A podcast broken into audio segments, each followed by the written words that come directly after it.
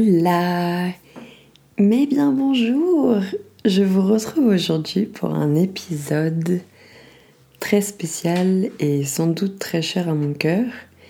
On va parler de santé mentale de manière assez globale, on va dire. C'est drôle que j'ai pas fait cet épisode avant parce que c'est un peu pour moi une des lignes directrices principales de mon podcast.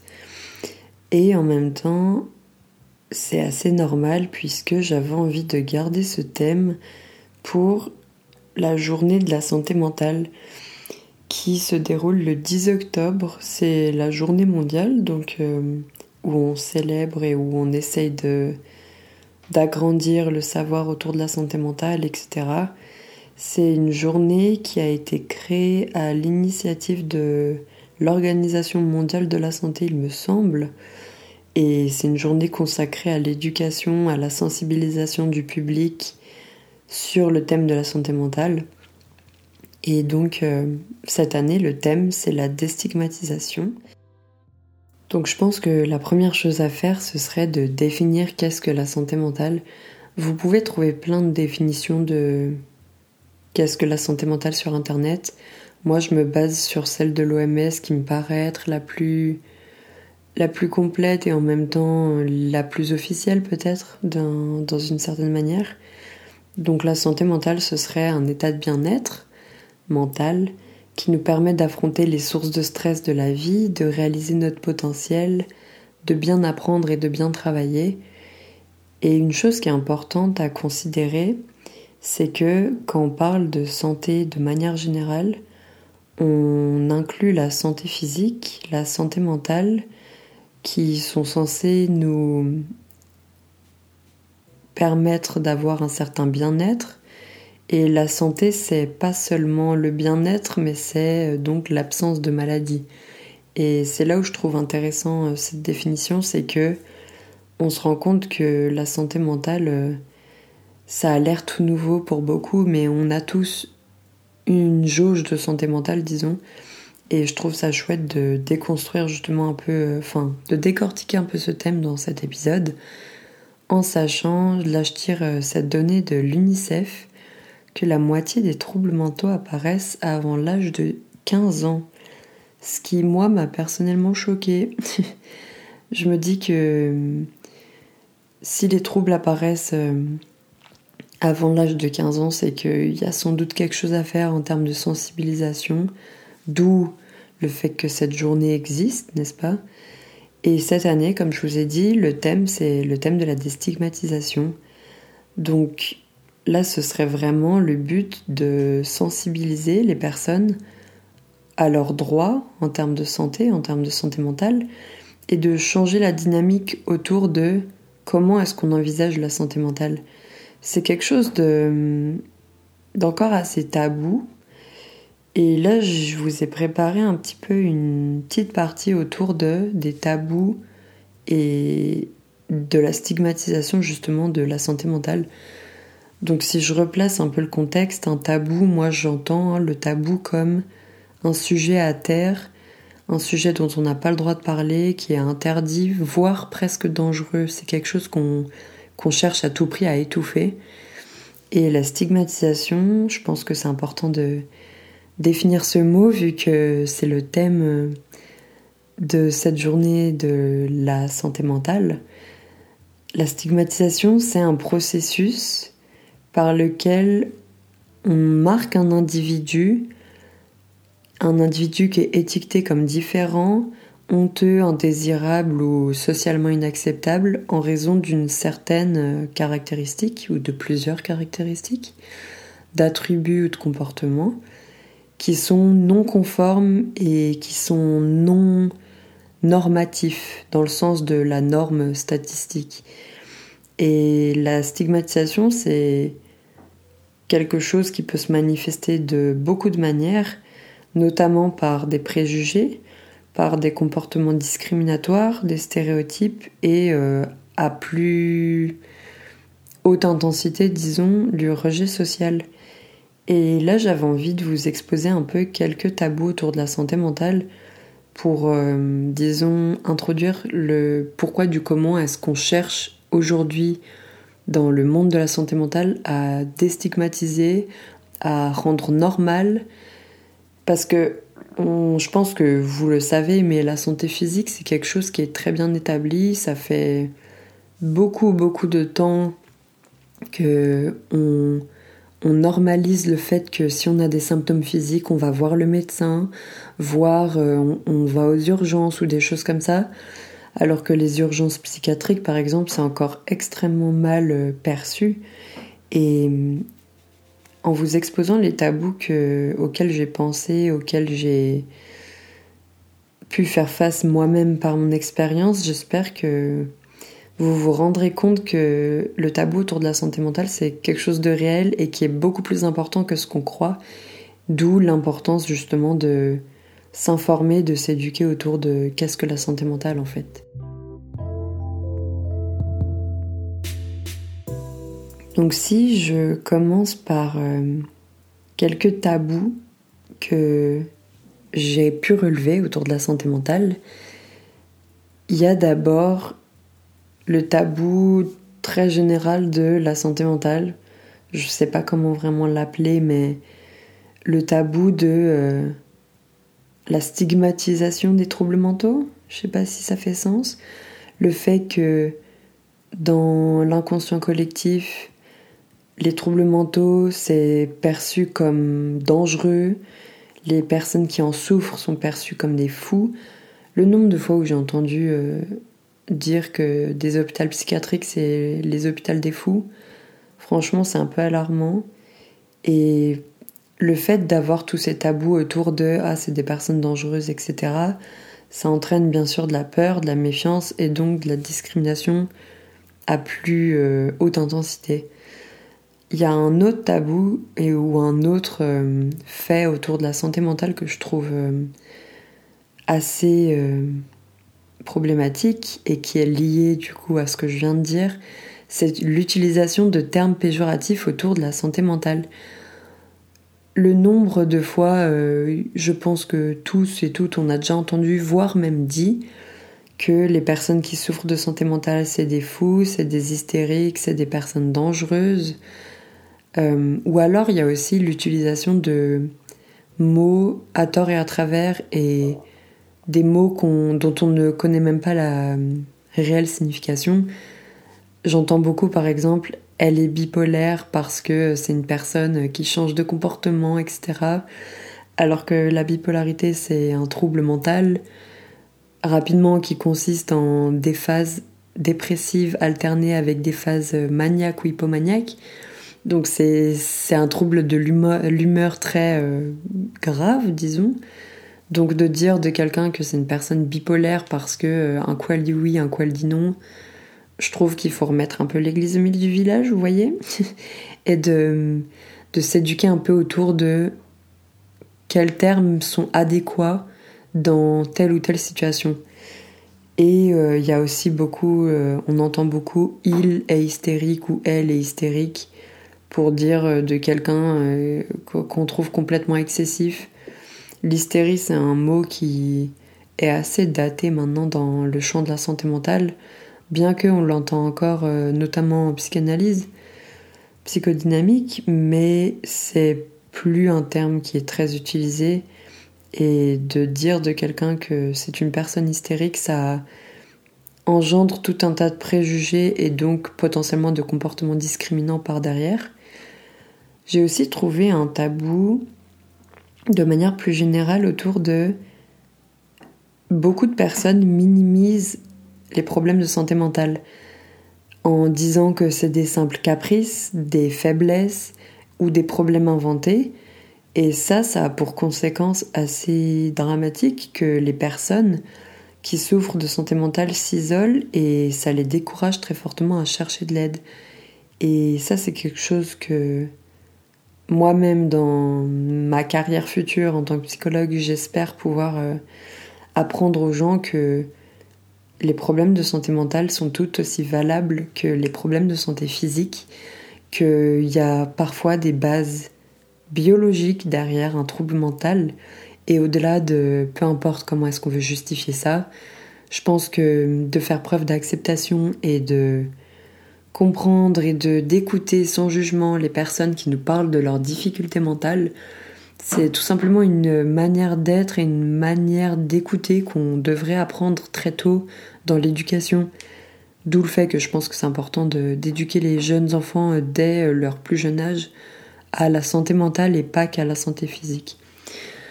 Donc la minimalisation, minimalisation, oh c'était un mot compliqué, des troubles mentaux, c'est un facteur assez important que je trouve encore très problématique de nos jours. Et c'est en lien avec le fait que le préconçu, l'idée préconçue que la santé mentale, c'est une question de volonté. Euh, le nombre de fois où on entend des personnes dire que telle personne devrait se secouer ou être plus forte mentalement ou se bouger, se lever de son canapé et ça va aller, c'est ça montre aussi à quel point on comprend pas ce que c'est un problème de santé mentale, à quel point c'est méconnu, à quel point on n'a aucune idée de la gravité de enfin à quel point ça peut nous toucher gravement et ça ça conduit à croire que les problème de santé mentale, finalement, c'est quelque chose qui n'existe pas et que c'est quelque chose de euh, facile alors qu'en réalité, c'est très complexe.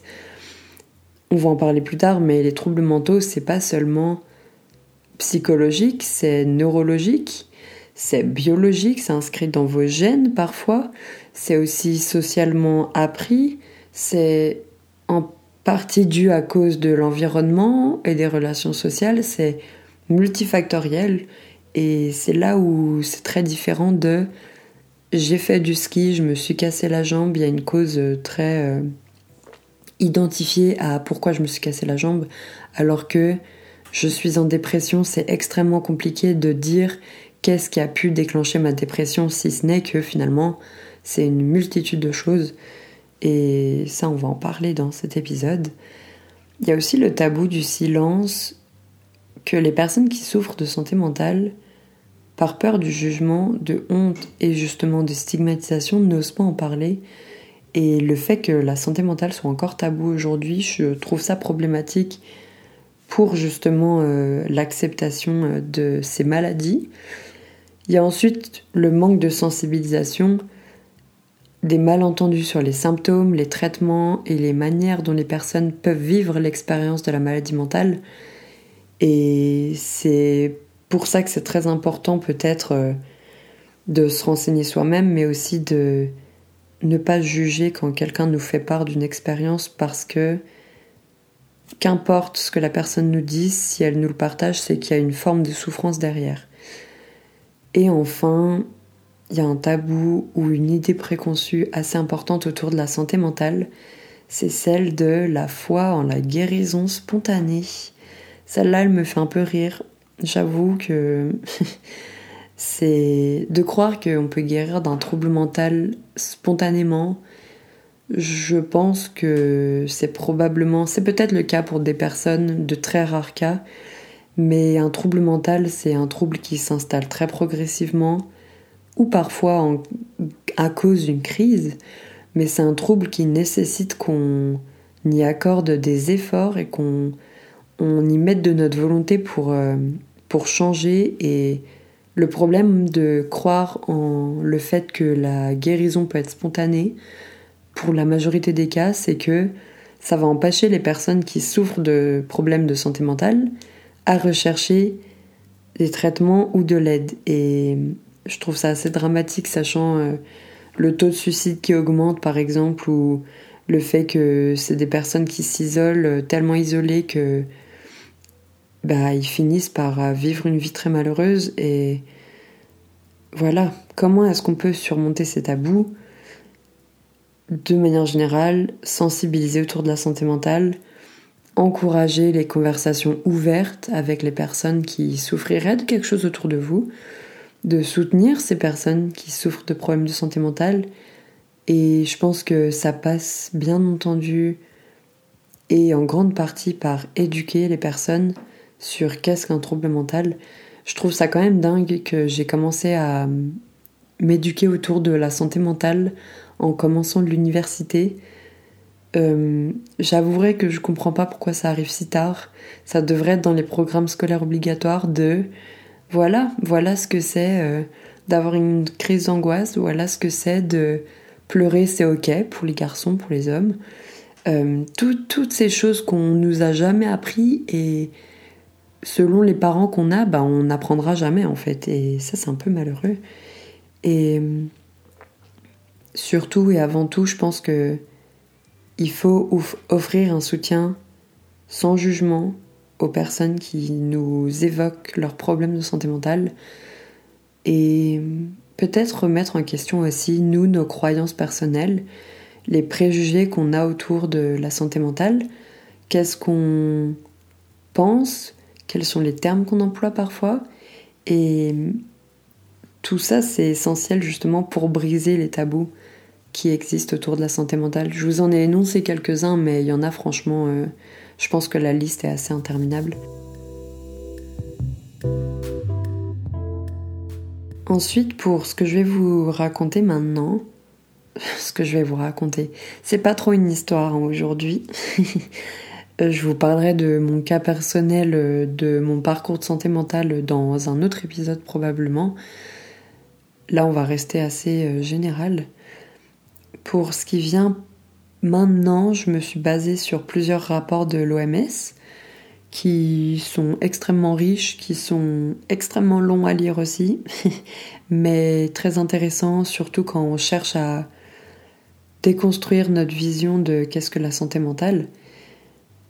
Pour vous faire un topo sur quelles sont les déterminations, non, les déterminants de la santé mentale, il y a trois déterminants principaux, les facteurs individuels, les facteurs structurels et les facteurs sociaux, qui peuvent tous se combiner à plus ou moins euh, haute intensité ou pas se combiner du tout, pour protéger ou compromettre la santé des individus notre position sur le spectre de la santé mentale. Je pense que vous le savez sans doute, la santé mentale c'est un continuum entre être en pleine santé et finalement est-ce qu'il y a une fin à ce continuum? Je ne sais pas. C'est que on a tous des problématiques de santé mentale, mais elles ne nous causent pas forcément de souffrance. Et c'est là où il faut faire la distinction et on peut pas considérer une personne comme tu es malade, enfin oui et non. Disons qu'on a tous des problématiques à plus ou moins haute intensité et que il n'y a pas de moment de bascule où on passe de la maladie à la non-maladie ou de la non-maladie à la maladie, vous voyez? C'est quelque chose qu'on a plus ou moins en nous, qu'on a plus ou moins autour de nous et c'est pas parce qu'on pose un diagnostic de par exemple de dépression sur quelqu'un que tout d'un coup on bascule soudainement dans la maladie et que notre statut a changé, etc. Un diagnostic, c'est un mot inventé déjà par l'humain pour euh, essayer de catégoriser des, une symptomatologie qui se ressemble, mais vous n'êtes pas différent à la seconde où vous avez appris votre diagnostic, vous voyez? Donc c'est un peu ça l'idée de spectre. Si je reviens aux facteurs, les facteurs individuels, c'est quoi? C'est des facteurs psychologiques et biologiques, à savoir euh, toutes les connexions que vous avez dans votre cerveau, par exemple, qui sont façonnées au cours de votre euh, maturation biologique, neurologique, pendant euh, toute votre vie jusqu'à vos 25 ans, où on commence gentiment à décliner, malheureusement. non, il y a...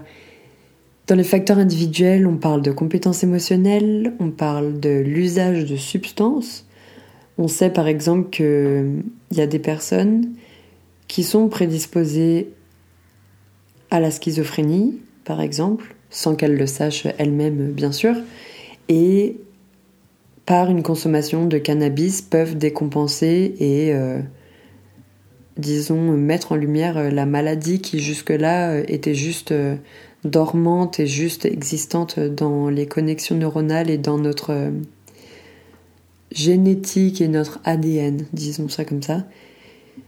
Et donc c'est tous des facteurs qui peuvent nous rendre plus ou moins vulnérables, ces facteurs individuels.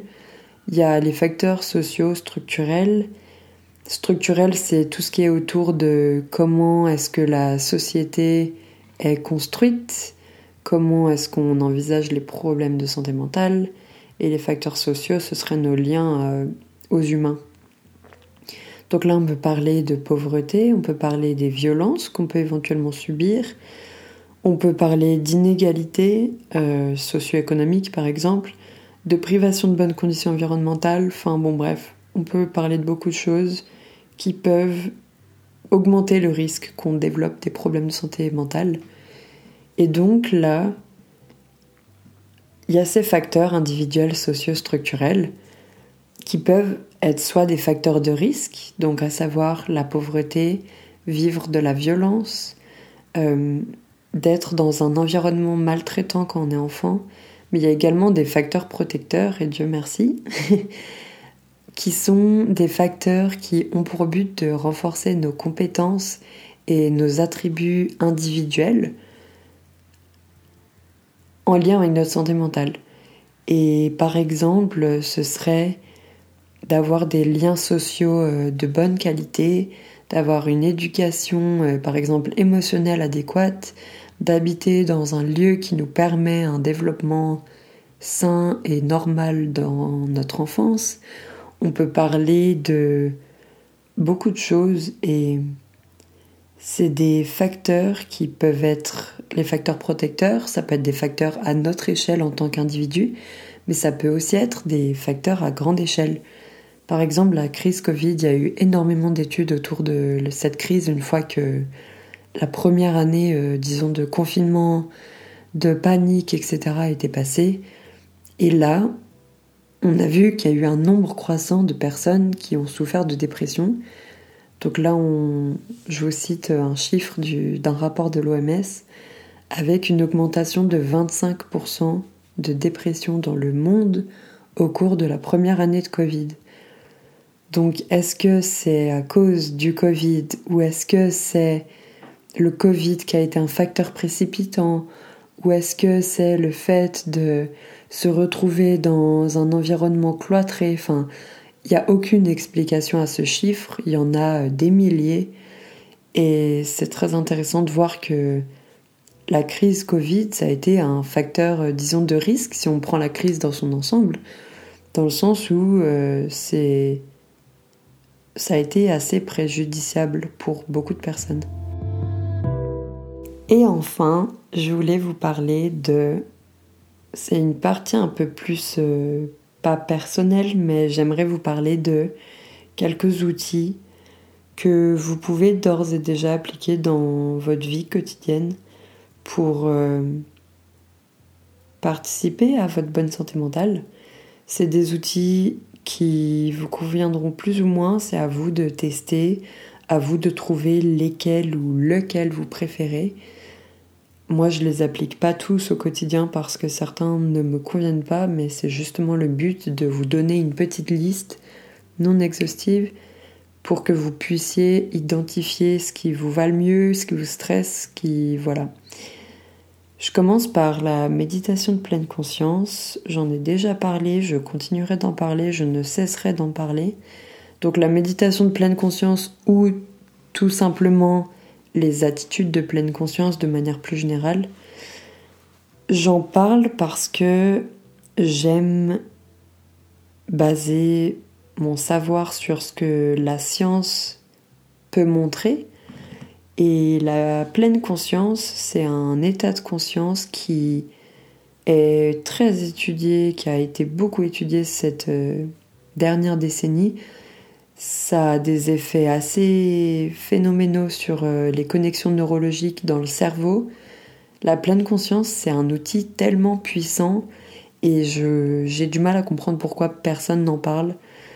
Parce que c'est réellement quelque chose qui changer votre cerveau et peut donc changer votre vie de manière générale. Et ça, c'est quand même assez exceptionnel. C'est un outil qui coûte absolument rien.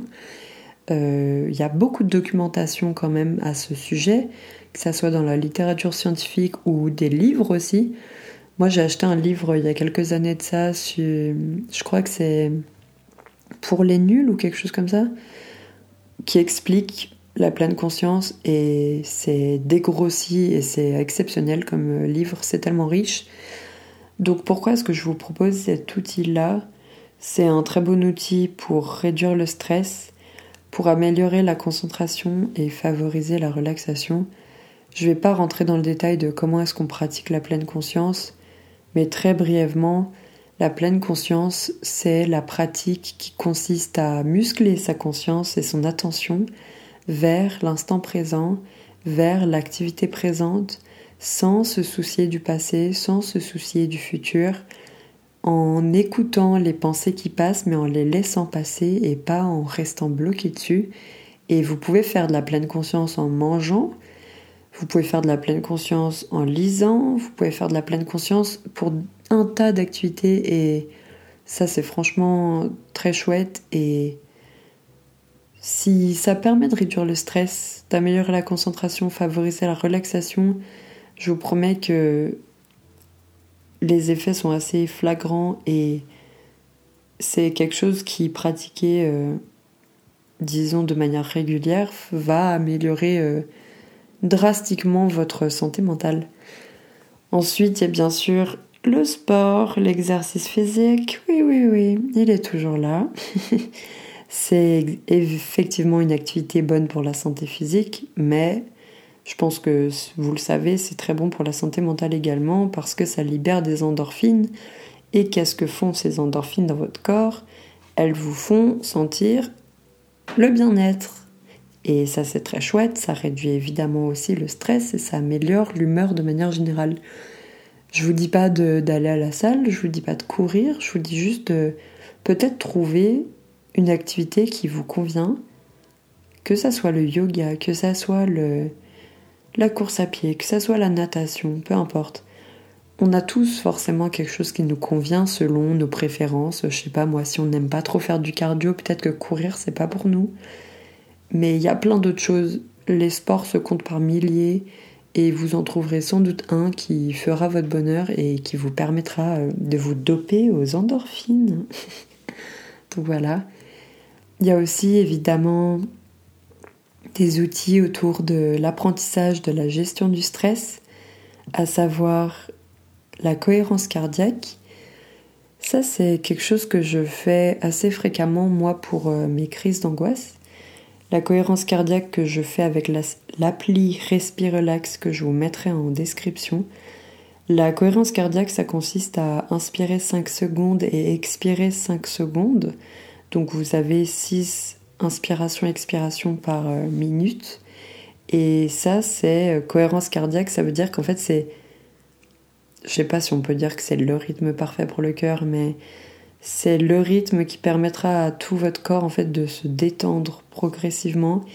Et plus vous pratiquez la cohérence cardiaque, plus ça sera facile parce qu'au début c'est assez compliqué d'inspirer 5 secondes et d'expirer 5 secondes.